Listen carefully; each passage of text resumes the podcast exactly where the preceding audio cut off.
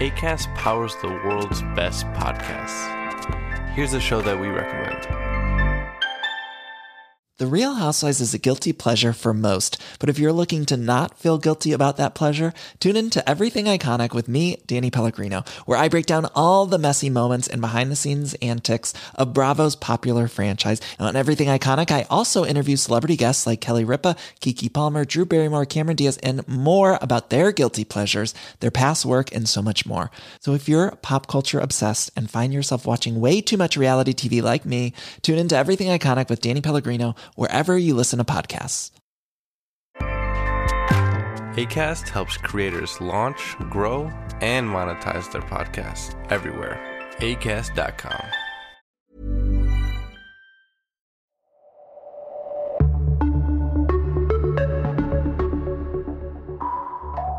Gesundheit ja, ist eben mehr als die Abwesenheit von Krankheit, würde ich sagen, sondern es ist eben wirklich ein erfülltes Leben zu führen.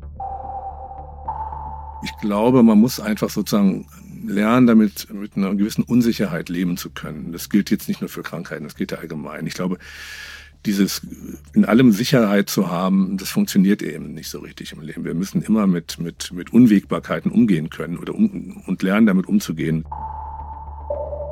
Aber ich hoffe, dass in, in dem Buch sozusagen das so ein bisschen deutlich wird, dass es dieses, sagen wir mal, dieses Schwarz-Weiß nicht so einfach gibt. Ja, also dieses binäre, gesund, krank und ich muss nur die Krankheit entdecken, nehme sie raus, dann ist alles gut. Das ist eben in der Realität ähm, doch etwas komplizierter. Die Natur sieht einen an sozusagen oder man, man, man hat ein gewisses Zwiegespräch mit ihr und es gibt natürlich keine Antwort in der Situation, aber es gibt für mich, es gab für mich so eine gewisse äh, Beruhigung.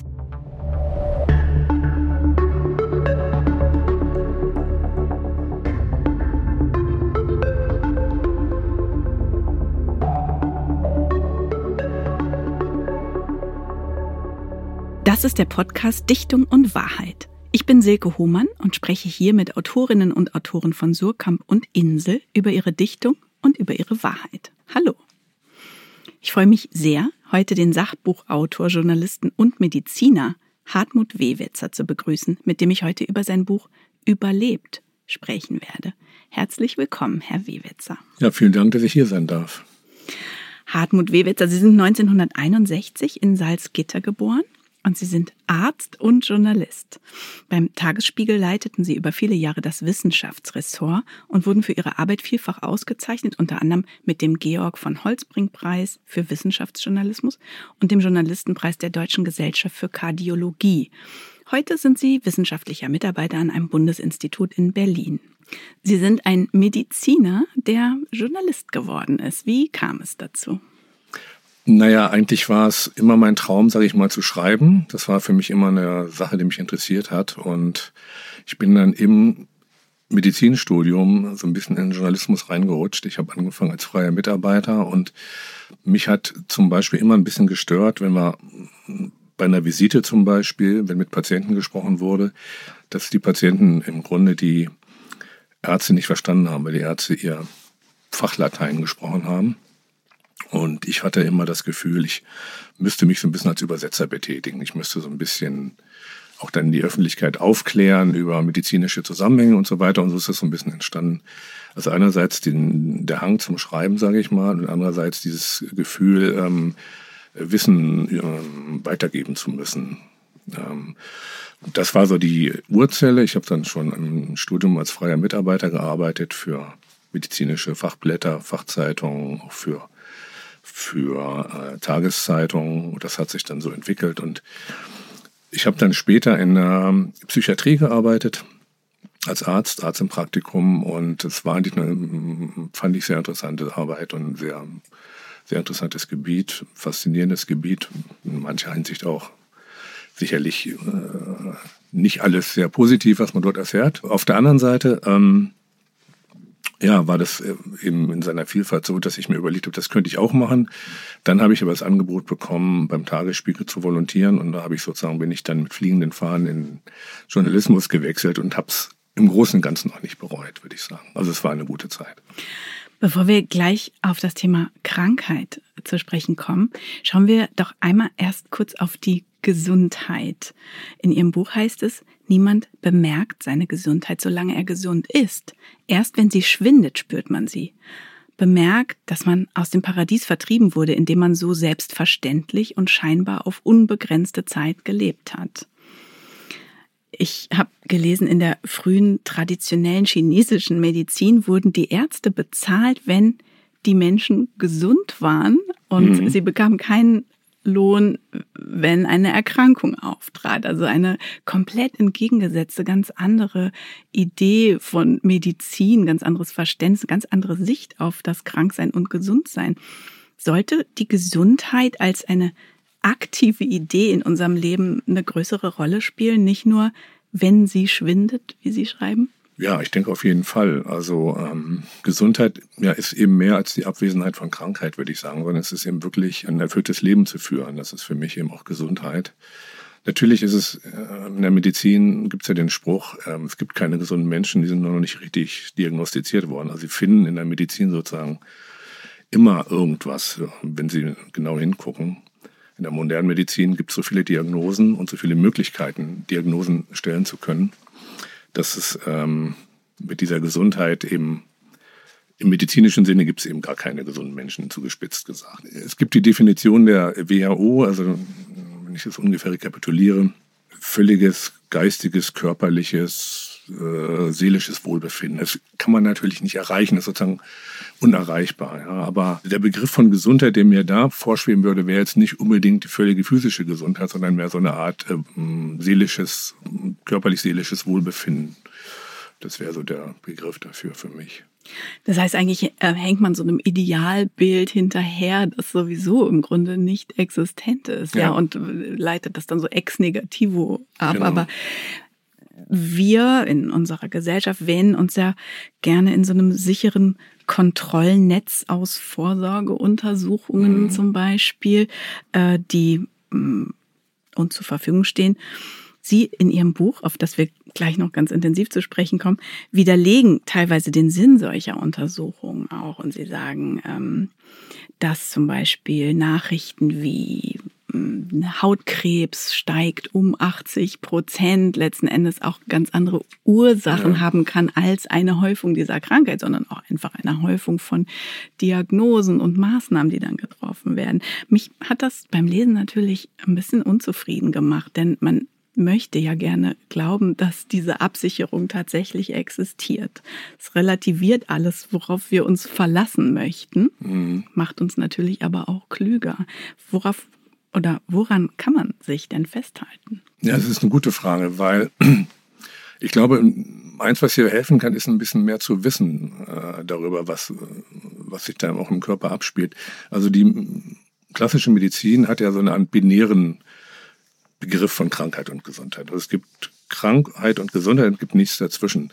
Aber natürlich gibt es in der Realität äh, sehr viele Abstufungen und ähm, Krankheit ist eben auch ähm, häufig hängt häufig mit, mit der Entwicklung des Organismus zusammen und mit der Evolution. Viele Krankheiten kann man sich sehr gut durch Evolution erklären. Und ja, also in dem Fall der, dieser Vorsorgeuntersuchungen, die eben ihre Mängel haben, da ist eben das Problem, dass man durch die Vorsorge äh, zum Beispiel Tumoren entdeckt, die eigentlich sozusagen als Krebs gelten können, die aber eigentlich, das ist ein bisschen paradox, demjenigen, der sie hat, eigentlich nicht gefährlich werden. Also das ist, äh, ist nicht ganz einfach zu verstehen. Äh, das sind äh, ähm, das sind also Tumoren, die ähm, zum Beispiel in der Schilddrüse, wenn man ähm, mit Ultraschall untersucht, ein sehr gutes Ultraschallgerät hat, dann findet man bei ganz vielen Menschen ganz kleine Tumoren. Das ist, das ist wirklich medizinisch gesehen Krebs, aber es sind Tumoren, die niemals im Leben einem gefährlich werden können. Das ist also eine Paradoxie, äh, die daraus entsteht, dass eben ja sozusagen die Krebsentstehung in Anführungszeichen ein natürlicher Prozess ist, der überall im Körper eben passieren kann. Es gibt eben Organe, in denen sehr viel davon passiert und das ist eben die Schilddrüse zum Beispiel, das ist auch die, die Prostata beim Mann ähm, oder eben auch das, ähm, die Haut, ja, auch da gibt's eben, gibt's eben eine Reihe von, von solchen Entstehungen, die, von solchen bösartigen Tumoren, die aber tatsächlich offenbar nicht dem, demjenigen gefährlich werden können. Das ist ein bisschen schwer zu verstehen, aber ich hoffe, dass wir da dass in, in dem Buch sozusagen das so ein bisschen deutlich wird, dass es dieses, sagen wir mal, dieses Schwarz-Weiß nicht so einfach gibt. Ja, also dieses binäre, gesund, krank und ich muss nur die Krankheit entdecken, nehme sie raus, dann ist alles gut. Das ist eben in der Realität ähm, doch etwas komplizierter ich erlebe sie gerade auch wirklich in dieser Rolle als Vermittler zwischen mhm. der Forschung und dem Wissen und einer Allgemeinheit, die das natürlich alles nicht studiert hat und auch nicht wissen kann, aber natürlich immer potenziell auf eine Art betroffen ist. Sie haben diese Rolle des Vermittlers nochmal auf einer ganz anderen Ebene eingenommen und zwar als Selbstbetroffener. Mit Anfang 50 erkrankten sie plötzlich an Magenkrebs. Sie haben sich entschlossen, aktiv ihre Expedition in die Welt dieser Krankheit anzutreten und auch wieder darüber zu berichten. Soeben ist ihr Buch Überlebt erschienen. Es ist ein erzählendes Sachbuch, in dem anhand ihrer konkreten Erkrankung das ganze Spektrum der Krankheit Krebs durchgegangen wird oder der Krankheiten, mhm. muss man ja natürlich eigentlich sagen. Ähm, Erkrankung, Behandlung, Genesung, das ist so das Gerüst im Hintergrund, ihr persönliches. Von dort aus gehen sie aber dann sehr weit und sehr kenntnisreich in die Theorie, in die Forschung, in den Dialog mit Medizinerinnen und Medizinern, mit selbst betroffenen, erkrankten Patienten und dann eben auch immer wieder zurück zu sich selbst, zu äh, ihren eigenen Auf und Abs. Ich habe gelesen, dass Sie sehr gerne um einen brandenburgischen See joggen oder auch spazieren gehen. So haben Sie es auch nach Ihrer eigenen Krebsdiagnose getan. Mm, über diesen Moment schreiben Sie, Bange machen gilt nicht. Vielleicht ist es das, was der See mir sagen will.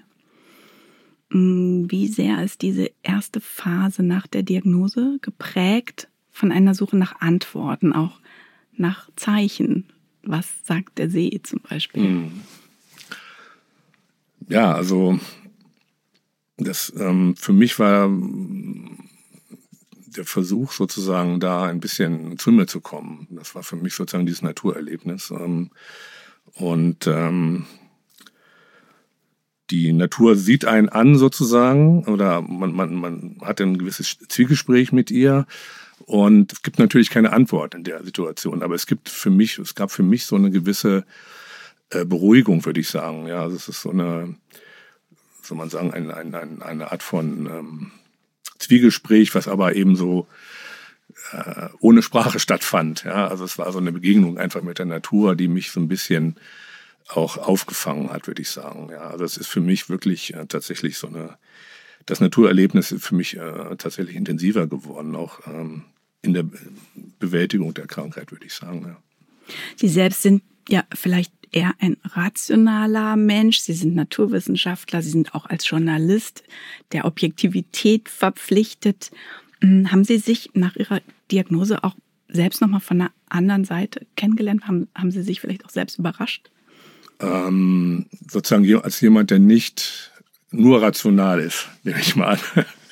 also ja, ich meine, das ist ähm, so eine Diagnose kriecht sozusagen in einen rein und er, erschüttert einen natürlich. Ähm, die, die Gewissheiten, die man, die man hat, die sind, äh, sind nicht mehr da. Und ähm, ich habe natürlich immer ähm, als jemand, der sich mit der Krankheit auch beschäftigt hat, als, als Journalist, als Mediziner und ähm, immer gewusst, es kann dich erwischen. Es ist, ähm, es gibt diese Sicherheit nicht. Aber wenn es einen dann tatsächlich trifft, dann ist es schon auch so, als ob einem so ein bisschen der Boden unter den Füßen weggezogen wird und ähm, man dann doch ähm, ganz schöne Schwierigkeiten hat, sozusagen äh, wieder festen Boden unter, den, unter die Füße zu kriegen. Also das ist ganz klar eine existenzielle Erfahrung, die, die man auch als rationaler Mensch einfach, ähm, äh, die nicht so einfach zu, zu bewältigen ist, würde ich sagen. Das ist einfach kein intellektueller Vorgang, den nein, kann man auch nicht vorbereiten. Ne? Ja. Das ist was Einzigartiges. Man sucht nach Dingen, die stabilisieren, wie die, bei Ihnen die Natur. Und ich habe auch gelesen, Sie gehen gerne in die Berliner Philharmonie. Musik als auch so eine mhm. andere Ebene einer Welt, die vielleicht bestimmte Gewissheiten höheren Grades vielleicht einem geben können. Gibt es eine Musik, die in den Zeiten ihrer Diagnose und ihrer Krankheit ihr Gefährte war? Ja, ich bin ähm, also Klassikfan und ähm, habe die klassische Musik ähm, nach einiger Zeit, wo ich nicht so viel gehört habe, eigentlich wiederentdeckt seit, seit einigen Jahren. Und ein, ein Komponist, den ich eben sehr gerne höre und der mir auch, glaube ich, ein bisschen, wie soll man sagen, mich gestärkt hat, ist, äh, ist Bruckner, also die Musik von Anton Bruckner. Das sind große Symphonien. Man muss sich da sehr stark reinhören. Es ist, glaube ich, ist keine leichte Musik, aber es ist eine Musik, die einen, wenn man sich, ähm, wenn man sich da reinbegeben hat, die einen dann auch schon tragen kann, die einen auch sozusagen emportragen kann. Ja, das ist eine Musik, die mir immer sehr viel äh, gibt und gegeben hat und auch Kraft gegeben hat. Ich war ja auch, als ich noch in der nach der, nach der direkten Therapie bin ich ähm, nach Linz gefahren, wo Bruckner Organist war und auch gestorben ist oder beziehungsweise beerdigt ist. Und habe da mir dort in der Stiftskirche eben eine ähm, Symphonie angehört. Ähm, und ähm, das war für mich auch sozusagen das erste Mal, als ich ein bisschen rausgekommen bin aus der Krankheit und für mich eine tolle Erfahrung, über die ich auch ein Buch geschrieben habe. Ja, das ist eine sehr eindrucksvolle Stelle, wo ähm, auch klar wird, dass sie das wirklich auch als aktiven Schritt wieder in ja. eine Welt, die sie äh, lieben und schätzen und die viel Positives auch bereithält, wieder da aktiv machen ja. können, was ja auch kräftemäßig rein auf der praktischen Ebene gar nicht so einfach ist. Ja, wir sprachen schon darüber, dass man stabilisierende Faktoren auch sucht, denn die Lage ist alles andere als stabil. Auch bei der Frage nach der Ursache für eine Krebserkrankung. Nur ein Drittel des unterschiedlichen Risikos lässt sich durch Umwelteinflüsse und genetische Veranlagungen erklären. Zwei Drittel allerdings dagegen durch Zufall.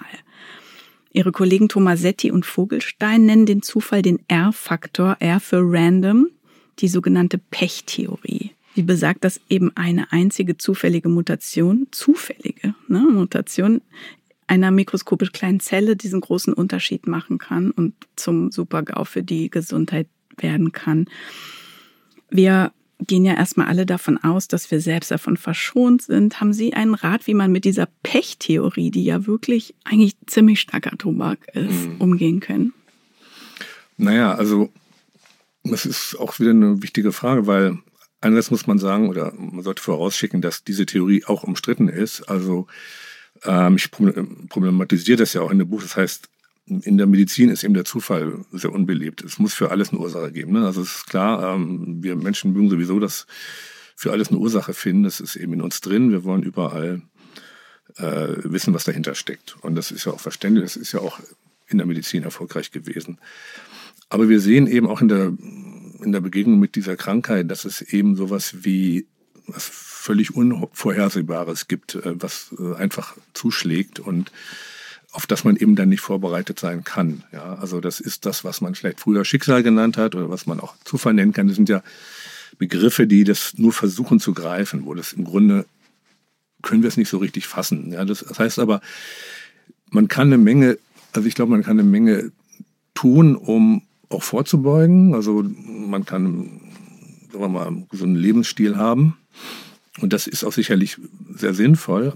Trotzdem kann es eben einen treffen. Es ist, ähm, wie man, wie man sich jetzt darauf vorbereiten kann. Also, das ist wirklich eine, ich glaube, man muss einfach sozusagen lernen, damit mit einer gewissen Unsicherheit leben zu können. Das gilt jetzt nicht nur für Krankheiten, das gilt ja allgemein. Ich glaube, dieses in allem Sicherheit zu haben, das funktioniert eben nicht so richtig im Leben. Wir müssen immer mit, mit, mit Unwägbarkeiten umgehen können oder um, und lernen, damit umzugehen. Ich, ich glaube, dass auch diese Krankheit eben zu diesen Unwägbarkeiten gehört. Ich glaube auch, dass man, ja, dass man, wenn man betroffen ist, dass man das dann auch versuchen kann zu, ähm, zu lernen oder äh, mit dieser Krankheit irgendwo äh, zu leben. Ja, also das, ähm, man, es ist schon erstaunlich, was Menschen dann auch sozusagen vollbringen können, äh, in so, in der, die, die so eine Erkrankung haben oder bekommen haben.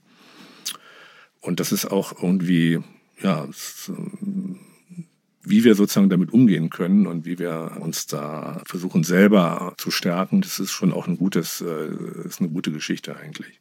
Haben Sie mit anderen Krebspatienten gesprochen und ging es denen ähnlich? Ja, ich habe äh, mit anderen gesprochen und ähm, ja, ich glaube, dass es, äh, es gibt ganz viele verschiedene Arten, mit dieser Krankheit umzugehen, aber ich glaube, es ist wirklich erstaunlich, wie Menschen es schaffen, äh, so eine Krankheit zu bewältigen und äh, obwohl es eben ja ein sehr schweres Schicksal sein kann. Ja, also es gibt ja dieses Wort der Resilienz, also das heißt, Schicksalsschläge verkraften zu können, sage ich mal. Ja, das ist so äh, der Kerngedanke dabei. Und ähm, schwierige Situationen meistern zu können. Und da gibt es eigentlich eine Menge, wozu der Mensch fähig ist. Sie beschreiben ganz eindrücklich auch diesen einen Moment, in dem man dann diese Diagnose bekommt und das gibt das Leben davor und das danach. So eine Diagnose bekommt man klarerweise nur einmal zum ersten Mal. Was würden Sie sich von Ärzten und von Ärztinnen wünschen, in der Art und Weise diese Diagnose zu übermitteln? Hätten Sie Ratschläge an Ärztinnen und Ärzte, die einem Patienten die Krebsdiagnose mitteilen müssen? Ja, es ist eine schwierige Situation, glaube ich, für, in Anführungszeichen, für alle Beteiligten. Auch für, die, für denjenigen, der die Botschaft überbringen muss. Ich glaube, es ist wichtig, ein bisschen auf die Signale zu achten, die vom Patienten ausgehen. Was, was will der? Äh, wo steht der? Und ähm, es ist klar, dass man so eine Diagnose erstmal nicht rational verarbeiten kann, sondern man ist dann erstmal ähm, geblockt. Ja, man hat erstmal so, eine, so, einen, so einen Schock eben, so einen psychischen Schock. Aber ich glaube, dass es eben wichtig ist, da an der Stelle ähm, wirklich zu gucken, wie, wie kann ich auf den Patienten eingehen, was, was sendet er für Signale aus, ähm, wie viel kann er überhaupt verarbeiten, ähm, was, will er, was will er dann vielleicht noch wissen und was will er nicht wissen. Ja, also ich glaube, das ist das Wichtigste. Sie haben sich selbst für einen ganz offenen Umgang mit der Diagnose und mit Ihrer Krankheit entschieden. Würden Sie das wieder so machen? Also ist das ein Weg, der für Sie der einzig richtige war? Ja, für mich schon, weil für mich ja, wie gesagt, ich habe mich ja mit, mit diesen ganzen Themen äh, beschäftigt in meinem Berufsleben und ähm, fand das immer, für mich sozusagen die Idee, offen mit solchen, solchen Dingen umzugehen, ist ja auch ein Teil meines Berufes sozusagen, diese Themen aufs, in die Öffentlichkeit zu tragen, also über Krankheiten zu schreiben oder über, über Krisen zu schreiben, diese Dinge. Ähm, ich glaube, das, ja, das würde ich genauso wieder machen. Ähm, ich, es gibt natürlich Leute, die machen das, die sehen das anders und die Leute, die, die sagen, teilen das eben nur wenigen Menschen mit, dass sie krank sind. Das finde ich auch völlig in Ordnung. Also es gibt keine, es gibt keine Gesetze da, sage ich mal, keine, was man machen muss, müsste oder so. Also das soll jeder so machen, wie er es für richtig hält. Aber in meinem Fall ist es sicherlich so, dass ich denke, ja, es ist eine äh, Sache, mit der, man, mit der ich offen umgehen will. Damit legt man ja auch ein bisschen fest, wie das Umfeld eingebunden ist oder eingeweiht ist. Ich denke, ein, ein Austausch oder irgendwie sich verständigen zu können, auch darüber oder auch darüber, wie es einem geht oder so, ist ja nötig. Ne? Wie sehen Sie den Umgang mit Angehörigen und auch mit Betroffenen? Würde man eigentlich grundsätzlich sagen, dass psychologische Betreuung nötig? Also es gibt ja das Angebot der psychologischen Betreuung. Ich glaube, für viele Leute ist es erstmal wichtig, auch dass sie eine psychologische Betreuung bekommen. Ähm, viele Leute haben, auch Patienten haben Schuldgefühle. Also sie wissen nicht genau, ähm, ja, es ist eben diese Begegnung mit diesem, dieser unbekannten Gefahr, die plötzlich zuschlägt.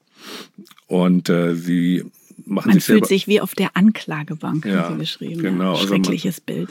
Ja, man, man, ähm, man denkt, was habe ich falsch gemacht? Ja, wessen habe ich mich schuldig gemacht? Und, und das ist, glaube ich, bei ganz vielen Patienten so, dass sie sich selber fragen, warum hat es mich jetzt erwischt? Was habe ich falsch gemacht? Und ich glaube, dass die, ähm, dass da eine therapeutische Hilfe sehr gut sein kann. Ja, also es gibt eine Menge Patienten auch in der, in der Klinik, die eine psychologische Hilfe suchen. Es wird auch angeboten inzwischen. Also es gibt inzwischen eine ganz gute eine psychologische Betreuung und psychotherapeutische Betreuung auch. Das ist, ist schon besser geworden, denke ich, um, um den Leuten Hilfestellungen zu geben. Auch über die akute Behandlung der Krankheit hinaus, äh, verstehe ich gerade, gibt es auch immer mehr Methoden, sich wirklich auch mit allem, was darum herum zu tun hat, zu Mhm. beschäftigen und die Situation zu verbessern, ja. Jetzt ist die Zeit für unser Zwischenspiel. Meine kurzen, schnellen Fragen an Sie, mit denen wir uns so ein bisschen locker machen, bevor wir dann weiter über, über das tatsächlich konkrete Buch und Ihre ganzen wahnsinnig vielen dichten Erkenntnisse sprechen werden. Ich gebe Ihnen immer zwei Optionen, zwischen denen Sie sich schnell entscheiden. Sind Sie bereit, Herr Wewitzer? Ja. Okay, entweder oder. Müsli oder Chips? Ganz schnell, ja. Chips. Glauben Sie eher an Patentrezepte oder an Schutzengel? Eigentlich würde ich sagen, keins von beiden, aber mh, hm, schwierige Frage. Vielleicht Schutzengel. Was ist gesünder, lesen oder laufen? Laufen. Was fasziniert Sie mehr, Zellen oder Gene? Gene. Wovor sollten wir uns aus wissenschaftlicher Perspektive mehr in Acht nehmen? Risiko oder Gefahr? Vom Risiko. Ähm, das fand ich so interessant, dass ich jetzt äh, mal kurz noch auf diese Antwort näher eingehen will. Können Sie ganz kurz den Unterschied zwischen Risiko und Gefahr erläutern? Das ist nämlich total spannend. Ja. Ähm, ja, normalerweise gebraucht man ja beide Begriffe synonym. Also man sagt mal Gefahr, mal Risiko. Ich habe das früher auch so gemacht, bis ich dann gelernt habe, nein, das ist eigentlich was ganz anderes.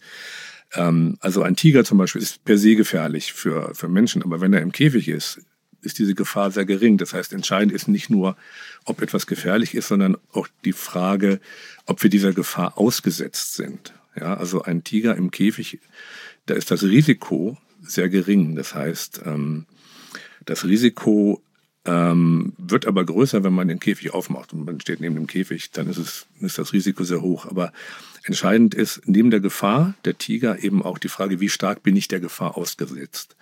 Und erst wenn man diese beiden Faktoren zusammensieht, dann kommt man zum Risiko. Ja? Ähm, also zum Beispiel Rauchen ist gefährlich für, für die Gesundheit. Ähm, es kommt aber darauf an, wie viel ich rauche und ob ich überhaupt rauche. Ähm, und das ist dann eben das Risiko. Rauchen per se ist gefährlich, ist eine Gefahr und je nachdem, wie viel ich rauche, umso höher wird mein Risiko. Das ist sozusagen der Unterschied dieser beiden Begriffe. Hat sich das in Ihrer Alltagssprache auch eingelistet, ja, diese genau. Unterscheidung? Ja, ich bin jetzt auch ganz pingelig. Ja. Gehen wir ein bisschen direkter auf Ihr Buch überlebt ein. Der Untertitel heißt, was ich von meinem Krebs gelernt habe. Ihr Rezept lautet Wissen. Wer die Krankheit versteht, der hat erstmal einen großen Schritt getan, um sich aus ihrer Umklammerung zu befreien, sagen Sie. Und Sie machen sich zur Aufgabe, dieses Wissen zu vermitteln. Zudem geben Sie in Ihrem Buch Leserinnen und Lesern auch eine Vielzahl von praktischen Tipps, etwa zu der Frage, wie man äh, zur besten Therapie und zum besten Therapeuten findet. Ihr Buch ist ein Buch für Patienten, aber auch für Angehörige und auch letztlich für alle, die mehr über diese Krankheit wissen wollen und sich schützen wollen. Es ist ein auch tatsächlich mutmachender Führer durch das Labyrinth der Krebswelt, eben auch mit diesem Credo Wissen. Mhm. Ja, lerne deinen Feind kennen. Kenne deinen Gegner heißt es. Wenn du ihn kennst, dann kennst du seine Stärken und vor allem seine Schwächen. Das gilt auch für Krebs. Sie beleuchten alle gängigen Krebsarten, Behandlungsmethoden, Perspektiven und Entwicklung. Welche Entdeckungen haben Sie gemacht? Welche besonderen Überraschungen waren für Sie selbst dabei? Zum Beispiel, dass äh, spezielle Arten von Krebs speziellen Regionen in der Welt zugeordnet werden können, wo sie unheimlich häufig auftreten. Sowas finde ich total interessant. Kann ja. man sowas sich zunutze machen? Es gibt natürlich ähm, Regionen in der Welt, wo bestimmte Krebsarten häufiger sind, andere seltener. Das ist typisches Beispiel ist ja zum Beispiel, dass wir in, Europa, in westlichen Nationen haben wir sehr viel, relativ häufig Darmkrebs wenig Magenkrebs. In Asien ist umgekehrt. Die haben mehr Magenkrebs und weniger Darmkrebs. Und sind beim Magenkrebs gibt es Vor Vorsorgeuntersuchungen, Früherkennungsuntersuchungen. Ja, es gibt, äh, es gibt offenbar sehr starke Umweltfaktoren, die eine Rolle spielen. Ähm, Welchen Reim machen Sie sich darauf, auf diesen Vergleich Asien-Europa? Ähm, also, es, dass eben tatsächlich Umwelteinflüsse eine Rolle spielen. Ähm, und ähm, andererseits ist es natürlich so, trotz dieser Umwelteinflüsse, ähm, und das ist eine Frage des Lebensstils natürlich auch, gibt es natürlich diese Krebsarten überall, auch trotzdem überall auf der Welt. Ja, eine andere Geschichte, die natürlich auch wichtig ist, sind Infektionserreger, Viren, äh, Bakterien, die, die eine große Rolle spielen bei der Krebsentstehung. Ähm, auch da ist es so, dass es zum Beispiel ähm, bestimmte Infektionserreger, die Krebserreger sein können, zum Beispiel in Afrika häufiger vorkommen. Ja, also ähm, die dann zum Beispiel Lymphknotenkrebs machen können. Also auch, auch, auch diese sozusagen die Frage der Infektion oder ähm, Hepatitis, ja, das Hepatitis-Virus ist auch, kann eben auch indirekt äh, zum, zum Krebs führen. Auch das ist in Asien relativ häufig, bei uns nicht so häufig. Da kann also die Impfung helfen. Ja, also man kann da schon, ähm, kommt da schon sozusagen in diesen Bereich, wo man auch ja, vorsorgen kann und äh, ähm, solchen Krankheiten vorbeugen kann tatsächlich. Ich fand sehr interessant, es gibt ein Protein mit dem kryptischen Namen P53. Man hat ihm auch den Ehrentitel Wächter des Genoms verliehen. Mhm. Klären Sie uns auf, was hat es damit auf sich? Ja, also das ist ein, ein Gen. Es ist so, dass wir ähm, sozusagen im, in der Zelle haben wir ein, ein, ein System von, von Genen, die einen fördern das Wachstum der Zelle, die anderen dämpfen es. Das heißt, die Zelle hat immer so ein, so ein Gleichgewicht, damit alles im Lot ist in der Zelle und jede Zelle sozusagen äh, an ihrem Platz ist. Und eine, eine entscheidende Rolle spielt dieses Gen dabei. Es ist also ein Gen, was zum Beispiel ähm, dafür sorgt, dass, ein, dass Wachstumsprozesse in der Zelle gestoppt werden, die also nicht sozusagen die Wachstumsprozesse, die nicht ähm, dem, dem üblichen ähm, Zellstoffwechsel ähm, unterliegen, sondern die sozusagen irregulär sind. Deswegen ist es, nennt man es auch ein Tumorsuppressor-Gen, also ein Gen, was Tumoren unterdrückt, sozusagen. Ja. Und das ist, äh, dieses Gen spielt tatsächlich eine entscheidende Rolle. Es hat ganz viele verschiedene Funktionen in der Zelle. Also es ist wirklich eine erstaunliche, ähm, erstaunliche evolutionäre Geschichte, dass dieses P53 in sich hat. Und ja, also es ist so, eben gilt deshalb als Wächter des Erbguts, Erbguts und es ist tatsächlich so, dass es bei ganz vielen Tumoren ist es ähm, verändert, genetisch verändert und äh, praktisch nicht mehr funktionsfähig. Und wenn sie, es gibt also auch vererbte Krankheiten, wo dieses Gen äh, ausgeschaltet ist, nicht gut funktioniert. Und da ist es ähm, Tumorrisiko extrem hoch. Also wir haben ja von jedem Gen zwei Kopien in jeder Zelle. Das heißt, wenn ein ein, eines dieser Wächter ausgefallen ist, dieses, von diesem P53, dann kann die Zelle das nur ausgleichen.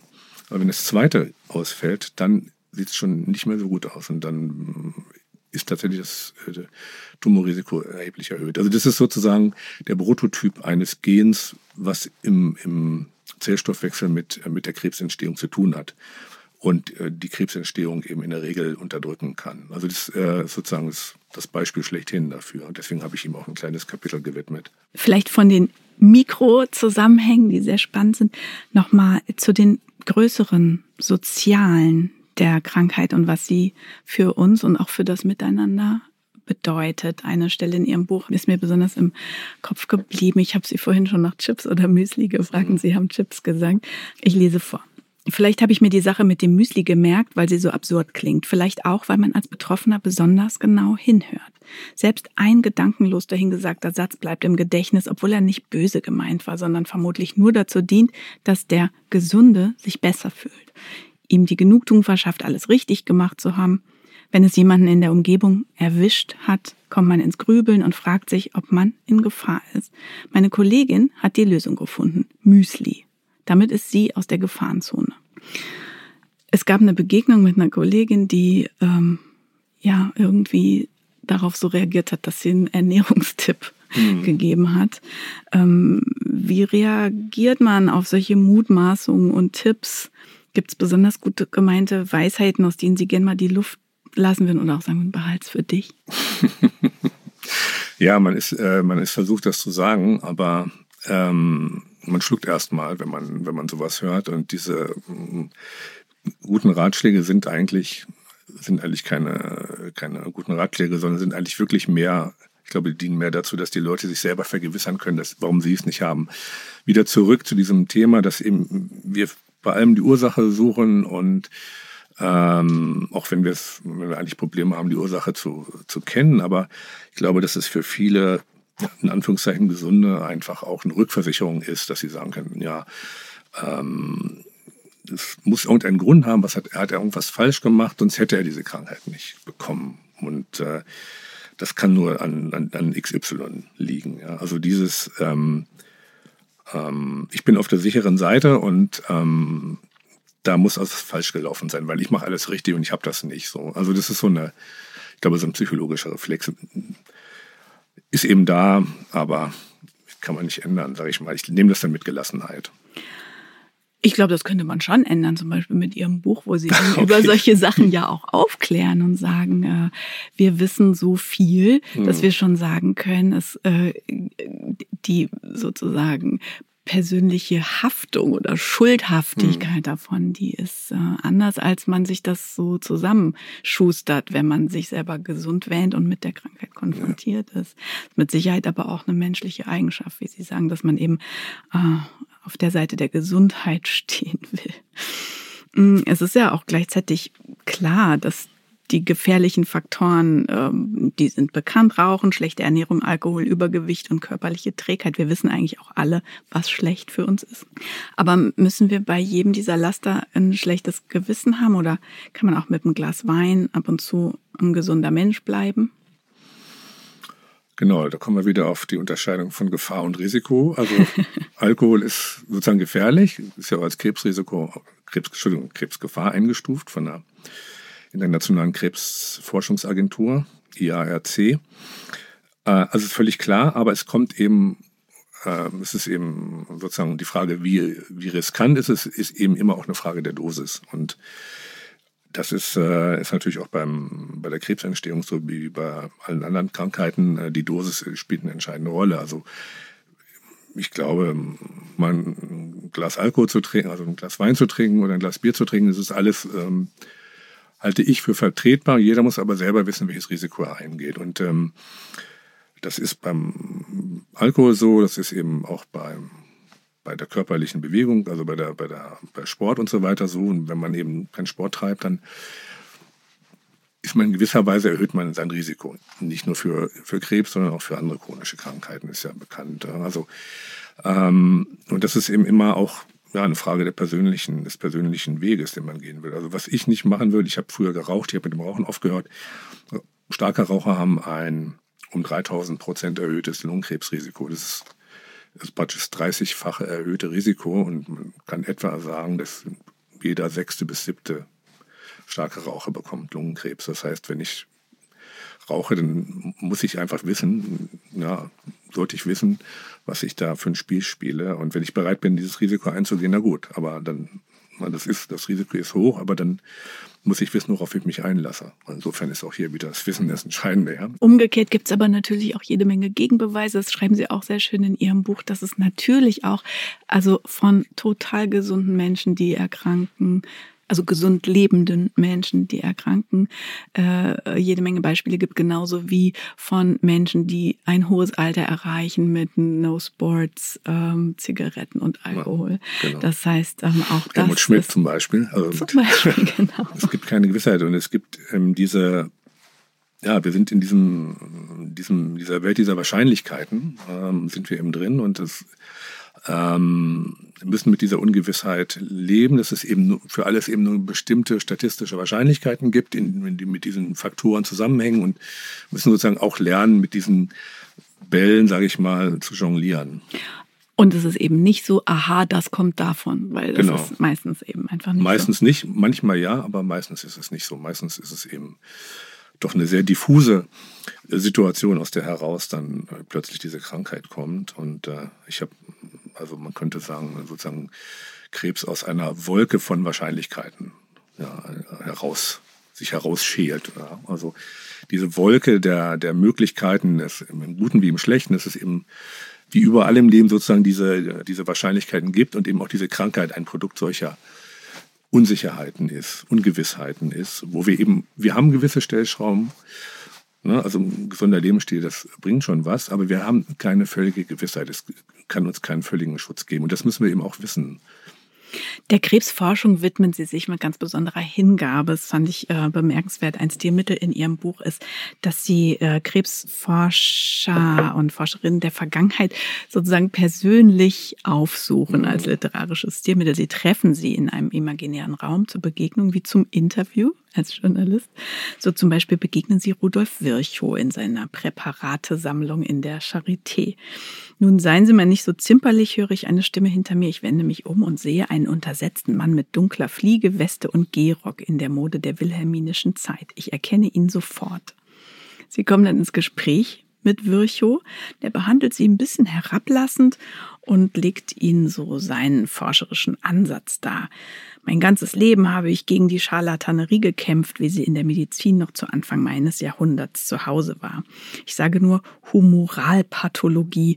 Dieser Unfug von den vier Säften hat seit dem Altertum in den Köpfen der Ärzte gespukt.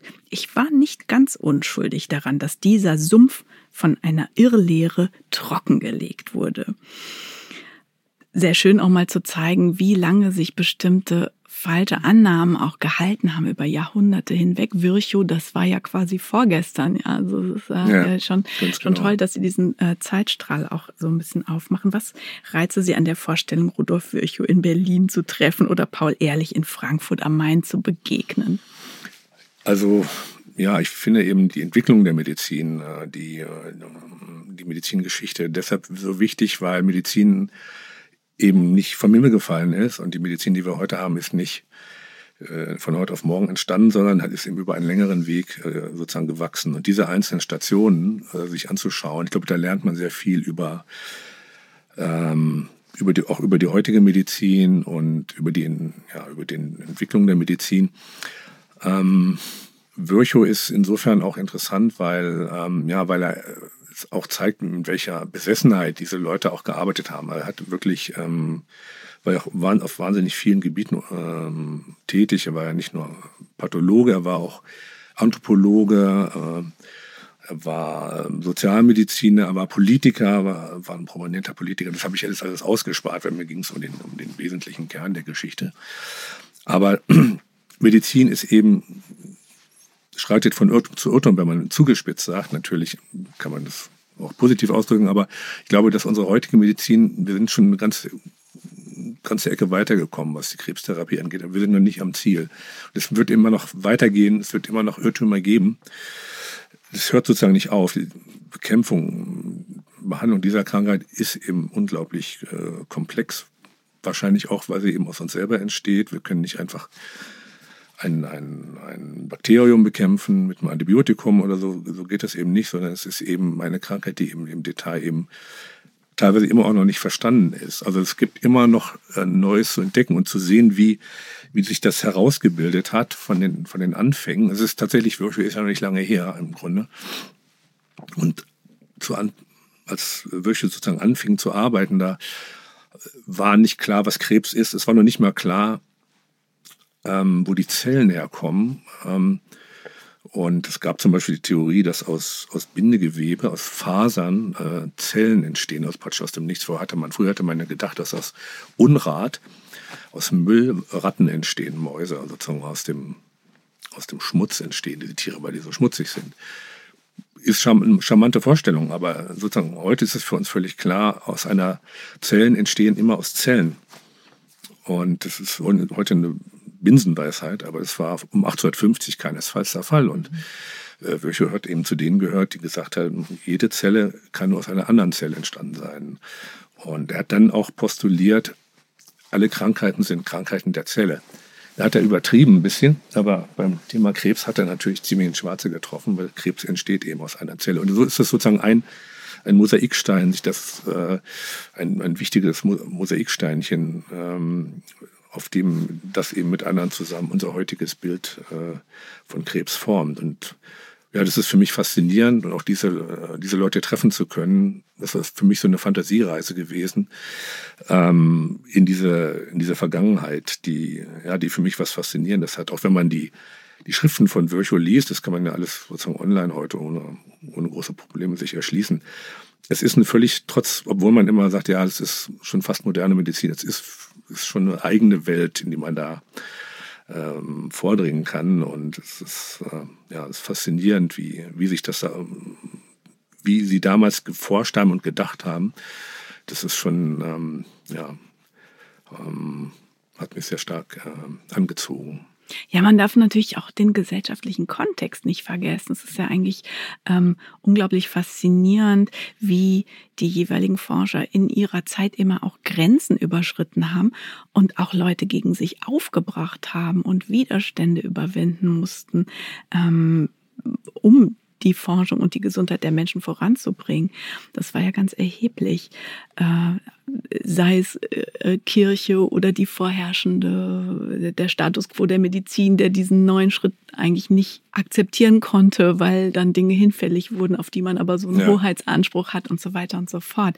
Ähm, das, ich habe mich gefragt, was das eigentlich für heute bedeutet, dass Forschung eigentlich auch immer das Abschaffen von einer geltenden Meinung bedeuten kann. Also insbesondere die großen, wichtigen Erkenntnisse. Ja. Was, was sagt das für heute? Das sagt für heute das, was es für früher sagt. Ich glaube, das ist, wird heute genauso. Es gibt heute auch Therapien, die werden vielleicht in 20 Jahren ad acta gelegt sein und ähm, es, werden, es wird neue Therapien geben. Wir sind nicht, äh, es ist, wie gesagt, es ist ein Prozess, der stattfindet. Ich meine, ein krasses Beispiel ist natürlich die Behandlung von Brustkrebs, also die im Frühjahr gab es einen berühmten amerikanischen Chirurgen, der das propagiert hat, eine radikale Operation von Brustkrebs, das heißt die Brustamputation. Das hat man dann immer weiter getrieben. Man hat also nicht nur die Brust, Brustdrüse entfernt, man hat auch dann Muskulatur darunter entfernt und hat man teilweise Knochen entfernt. Also man hat die Frauen wirklich tatsächlich verstümmelt. Und das ist äh, eben über viele Jahrzehnte war das die gängige Therapie. Völlig, äh, völlige Entfernung der Brust und eben häufig mit, mit, anderen, mit anderem Gewebe dazu. Bis dann ähm, Ärzte auf die Idee kamen, das weniger radikal zu machen und haben dann verglichen, bringt diese radikale Operation wirklich etwas, außer dass es eben die Frauen wirklich ähm, für die Frauen extreme Belastung und auch sehr gefährlich war. Tatsächlich hat sich dann herausgestellt, dass es in der Regel viel sinnvoller ist, wenn man eben nicht so radikal operiert. Und heute ist diese radikale Operation nur noch in seltenen Fällen erforderlich. Also das ist so ein Beispiel dafür, wo, wo der Fortschritt tatsächlich ähm, mit Händen zu greifen ist und ähm, wo dieser Fluss des, der Entwicklung sozusagen ähm, deutlich wird. Der Covid-Impfstoff wurde ja zufällig quasi auf der Suche nach einem Krebsmedikament gefunden. So habe ich das mhm. zumindest gelesen. Das legt ja so ein bisschen nahe, dass die Forschung nah dran ist, Mittel gegen Krebs gefunden zu haben. Wie ist der Stand aktuell? Was ist Ihnen bekannt? Stehen wir vor äh, weiteren bahnbrechenden Forschungsergebnissen in der Krebsforschung und in der Krebsmedizin? Ich hoffe mal, würde ich sagen. Ähm, also die sprechen jetzt an, sozusagen diese mRNA-Technik, ähm, mit der sozusagen die Zellen entsprechend umprogrammiert werden sollen, Krebszellen umprogrammiert werden sollen. Da gibt's natürlich schon auch andere ähnliche Therapien, ähm, die alle darauf zielen, eben sozusagen die Krebszellen en, äh, en Detail zu verändern, so dass sie keine Krebszellen mehr sind, sage ich mal. Da muss man, glaube ich, noch ein bisschen abwarten. Ich äh, bin ein bisschen skeptisch, aber weil ich das schon öfter erlebt habe, dass neue Therapien gepusht wurden und dann am Ende doch nicht, die dann am Ende doch nicht ganz das gehalten haben, äh, was sie versprochen haben. Also in diesem Fall würde ich einfach sagen, ich gucke mir das mal an. Was auf jeden Fall eine große, ein großer Durchbruch war, war die Entwicklung der Immuntherapie, die ich auch in dem Buch ausführlich beschrieben habe. Also ähm, man hat immer gedacht, es ist eine gute Idee, gegen Krebs zu impfen, wie man gegen, gegen Corona impfen kann. Und man hat eben dann gesagt, gut, äh, wir müssen dem Immunsystem, der Körperabwehr ähm, nur, nur die Stoffe zeigen, nur, also die Bestandteile der Krebszellen zeigen, gegen die sie kämpfen sollen und dann gehen sie schon los und bekämpfen die Krebszelle, also wie eine Impfung. Ne? Also man zeigt dem, man impft dann mit, was weiß ich, mit einer abgeschwächten, mit einem abgeschwächten Bakterium oder mit einem Teil des Bakteriums und dann kriegt das Immunsystem diese, diese Botschaft und geht dann los und jagt die Bakterien. Und in diesem Fall jagt sie die Krebszellen. Also man gibt dem Immunsystem etwas Krebs, äh, einen Bestandteil der Krebszelle, und man würde jetzt vom Antigen sprechen, und dann äh, ist das Immunsystem bereit und jagt die Krebszellen. Das hat nicht funktioniert. Ich meine, das über Jahrzehnte versucht. Es gab ähm, ja, ganz viele Ansätze dazu, ganz viele verschiedene Ansätze. Auch, auch in Berlin äh, hat man damit angefangen, von, schon um die Jahrhundertwende zum 20. Jahrhundert. Man hat also zum Beispiel dann einfach aus Tumoren von, von Patienten. Die hat man anderen Patienten gespritzt und solche Geschichten. Also das wäre heute ethisch nicht mehr machbar. Hat wahrscheinlich auch nicht viel gebracht. Also es war klar, das Immunsystem spielt eine große Rolle bei der Krebsbekämpfung. Es gab einige Fälle, wo tatsächlich auch durch eine Stimulation des Immunsystems die Patienten geheilt wurden. Also es war klar, das Immunsystem ist wichtig. Aber man wusste nicht, wie kann man wirklich das Immunsystem aufstacheln, bis man tatsächlich vor 20 Jahren, das würde ich mal ungefähr schätzen, ist man so langsam auf, die, auf den Trichter gekommen, dass nämlich es sozusagen Bremsen gibt im, im Immunsystem. Das heißt, das Immunsystem ist nicht voll aktiv. Sonst würde nämlich der ganze Körper sozusagen vom Immunsystem zerstört werden. Es muss, es hat also, es gibt bestimmte Bremsen und die Bremsen sind natürlich auf den körpereigenen Zellen auch drauf. Das heißt, das Immunsystem wird durch die körpereigenen Zellen auch gebremst. Und wenn man diese Bremsen entfernt, dann ähm, wird das Immunsystem sozusagen aufgestachelt und kann tatsächlich auch gegen den Krebs äh, agieren. Und diese neuen Formen der äh, der Immuntherapie, die sind eben schon sehr erfolgreich. Ähm, das heißt nicht, dass sie bei jedem wirken. Auch sie wirken nur bei einem Teil der Patienten, bei einer, sagen wir bei, vielleicht bei 20 Prozent. Aber es ist, ist trotzdem eine Menge, wenn man sich vorstellt, wie viele Leute an, für Menschen an Krebs erkranken und wie viele auch eben schwere Verläufe haben. Und die Immuntherapie ist tatsächlich, würde ich mal sagen, der, ein großer Schritt, dass zum Beispiel auch sehr häufige Tumoren heute mit der Immuntherapie mit behandelt werden, ähm, spricht also tatsächlich dafür. Es gab auch den, den Nobelpreis vor ein paar Jahren dafür. Ich habe mich damals mit einem der führenden äh, Wissenschaftler auf dem Gebiet auch getroffen. Also, und das ist eine, auch eine, ein, ein, ein Beispiel, sagen wir mal, wo man sagen würde, es hat, nicht, es hat nicht direkt zum Ziel geführt. Es gab lange Zeit Versuche, die gescheitert sind und plötzlich ist man sozusagen aus einem Seitenweg der Immunforschung, die gar nicht unbedingt mit Krebsforschung zu tun hatte. Über diesen Seitenweg ist man dann plötzlich doch ähm, in diesen Mainstream der, der Krebstherapie gekommen. Also es ist wirklich ein, ein großartiges Beispiel, sage ich mal, wie Medizin im guten Sinne funktioniert. Aber leider sind eben viele Versuche, ähm, mit neuartigen Therapien Krebs zu heilen, auch äh, sind immer wieder gescheitert, das muss man eben auch sagen. Ich hoffe, dass es jetzt auch mit diesen neuen Ansätzen gelingen wird, aber belegt ist es noch nicht. Da ist sie wieder, die Wolke, ja, in der genau. alle Möglichkeiten enthalten sind, die guten und die nicht so guten. Damit sind wir leider schon wieder am Ende des Gesprächs, aber noch nicht am Ende des Podcasts. Es gibt noch eine Anekdote, die uns Hartmut Wewetzer jetzt erzählen wird. Und ihr, liebe Zuhörerinnen und Zuhörer, müsst wie immer raten, ob diese Anekdote wahr ist oder erfunden. Wer es weiß, schickt bitte eine E-Mail an podcast.surkamp.de und schreibt Wahrheit oder Dichtung. Unter den richtigen Antworten verlosen wir drei Exemplare des gerade erschienenen Buchs Überlebt von Hartmut Wewetzer. Herr Wewetzer, Sie können mit Ihrer Anekdote beginnen. Ja, also es geht darum, ich bin, ich laufe ja gern, jogge gerne und ich habe vor ein paar Jahren ähm, eine Meldung gelesen, dass Kinder, also Kinder, die eingeschult werden, nicht mehr rückwärts laufen können. Das heißt, die haben große Probleme, rückwärts laufen zu können, äh, offenbar, weil sie eben sich nicht mehr viel bewegen und nur noch äh, am Computer sitzen oder so. Möglicherweise steckt das dahinter. Und dann habe ich mir aber selber überlegt, ähm, wie es wäre, rückwärts zu laufen. Und ich bin, ich bin ja eigentlich, ja, man, man joggt, man kennt das, ne? aber wenn man dann anfängt, äh, äh, rückwärts zu laufen, das war für mich eine faszinierende Erfahrung tatsächlich. Ja. Und ähm, äh, ich man träumt am Anfang, jetzt einen Marathon rückwärts zu laufen. Ist natürlich Quatsch. Also ich meine, logisch. Aber es wäre natürlich sozusagen, das wäre eine echte Sensation. Ich habe dann aber langsam angefangen, tatsächlich auch rückwärts zu laufen. Man stolpert mal, ja, das passiert. Aber im Großen und Ganzen muss ich sagen, nach einer Zeit kriegt man Übungen. Und äh, ich bin auch bei so einem Firmenlauf mitgelaufen. Das war für mich so ein bisschen der Höhepunkt. Ich bin nicht die ganze Strecke. Jetzt hier gibt's hier in Berlin diesen Staffellauf. Berliner Teamstaffel heißt das, glaube ich.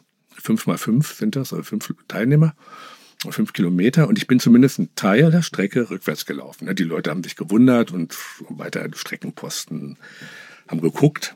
Aber ich habe es gemacht und habe mich auch nicht hingelegt. Und das hat für mich auch ein bisschen eine symbolische Bedeutung. Es ist, Rückwärtslaufen ist für mich ein bisschen wie das Leben selber. Ja.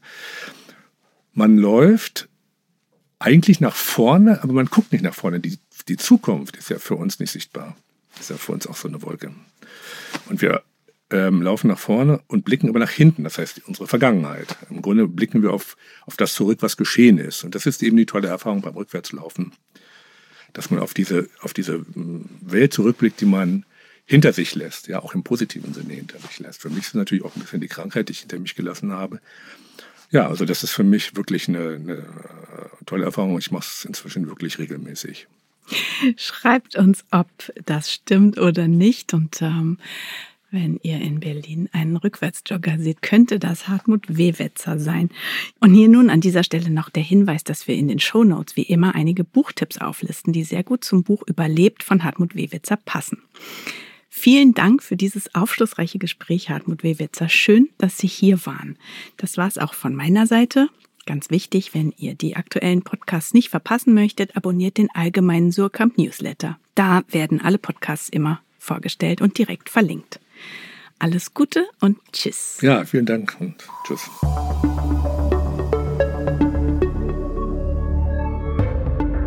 Dichtung und Wahrheit ist ein Podcast der Verlage Surkamp und Insel. Produziert von Bosepark Productions.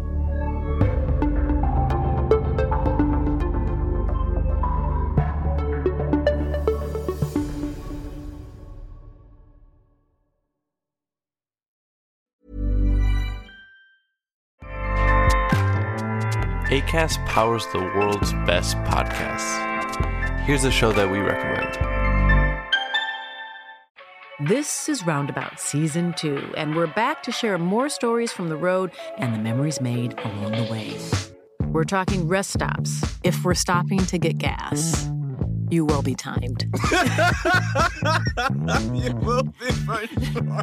Misguided plans, I grew up in the city, so I have like, you know, a healthy fear of real extreme darkness. this was like wilderness.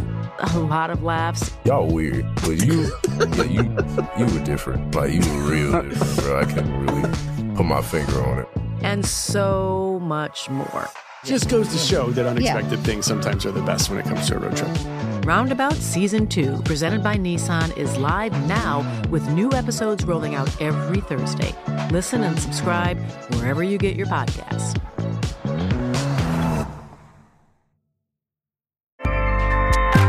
ACAST helps creators launch, grow, and monetize their podcasts everywhere. ACAST.com.